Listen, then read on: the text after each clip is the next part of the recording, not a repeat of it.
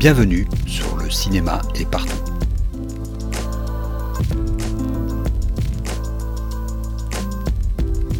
Un podcast sur l'industrie du cinéma et ses évolutions.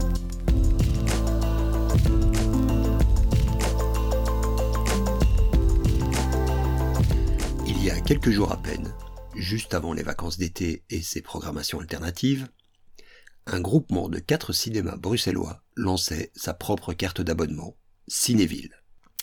L'idée derrière Cinéville n'est pas tout à fait neuve. Il y a quelques années, alors que je travaillais pour une salle de ce nouveau réseau, circulait déjà l'idée d'une carte commune.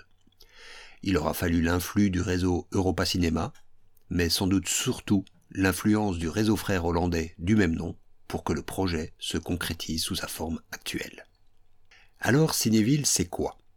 C'est une carte d'abonnement mensuelle, comme celle des grands réseaux, comme UGC, qui, pour 19 euros par mois, vous donne accès à toutes les séances de quatre salles indépendantes bruxelloises. Le Palace, les Galeries, le Vendôme et le Kinographe. Si l'on y ajoutait le Nova, nous aurions là toute l'offre de cinéma alternative et art essai de Bruxelles.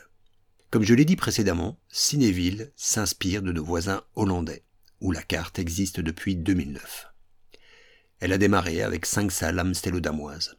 Aujourd'hui, l'initiative a tout d'une success story. 44 établissements dans 20 villes acceptent la carte, sans compter les festivals. 55 000 détenteurs actifs de l'abonnement comptent pour 1,5 million de places par an, ce qui fait une moyenne de 27 films par an par abonné, plus de 2 films par mois.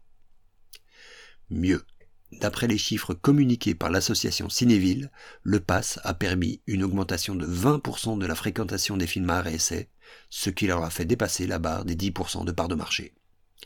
Impressionnant.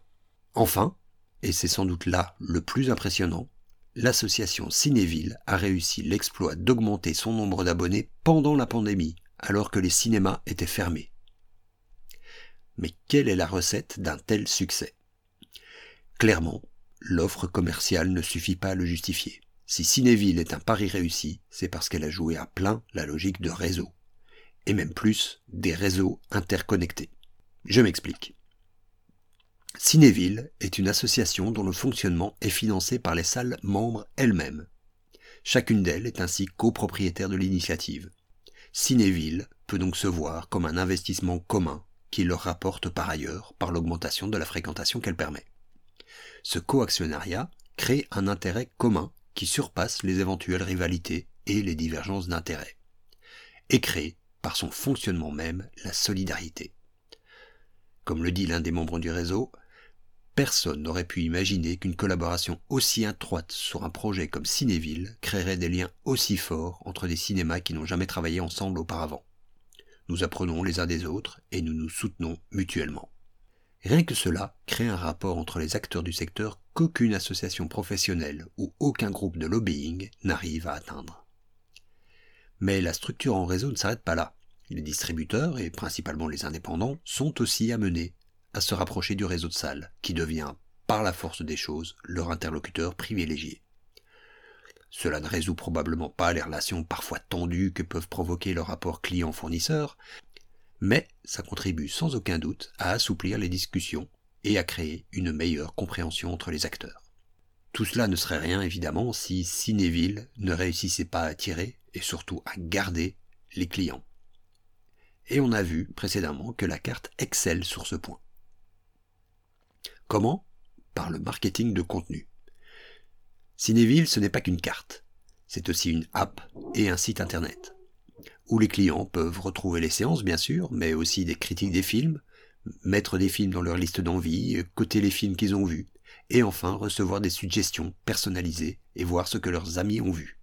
En clair, Cinéville est, pour les cinévillers, comme on les appelle, une véritable communauté cinéphile. Pour citer une utilisatrice, j'ai adhéré parce que mes amis l'ont fait. La carte me donne un sentiment de liberté dire cinéma n'est jamais perdu et j'ai l'impression que Cinéville connaît mes goûts. Je me souviens d'être allé voir Honeyland parce que Cinéville me l'avait suggéré. Je ne serais probablement pas allé voir un film sur un apiculteur macédonien autrement. Si Cinéville est un succès en Hollande, ce n'est pas parce que l'idée de base est géniale. elle ne l'est pas tant que ça. C'est un succès parce que sa stratégie est basée sur le long terme. Une stratégie où le produit de base, la carte, n'est que le support, le business model d'un projet plus large basé sur l'entraide et la connaissance de tous les échelons du pan commercial de l'industrie. Et aussi, à n'en pas douter, sur une utilisation raisonnée des données de ses clients. Cela leur permet d'avoir une vision à plus long terme et anticiper les besoins de ses publics cibles. À Bruxelles, on en est loin, bien sûr. Seule l'offre commerciale existe pour l'instant. Et il y a le défi d'un pays multilingue et multiculturel. Mais si les promoteurs du projet se focalisent sur du vrai long terme, pas le long terme business à 3 mois, 6 mois ou un an, mais plutôt à 5 ou 10 ans, il n'y a aucune raison qu'ils ne puissent dupliquer le système.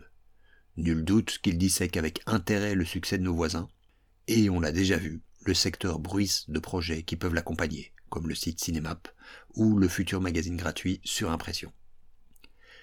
Cinéville est une réelle opportunité pour le monde du cinéma indépendant. Une opportunité dont, je le répète souvent, il a absolument besoin. Il lui faudra, à mon avis, travailler maintenant sur la création de ses réseaux propres, de ses communautés, avec patience et une vision claire. Ce n'est qu'avec ces deux qualités qu'elle se démarquera. À la semaine prochaine.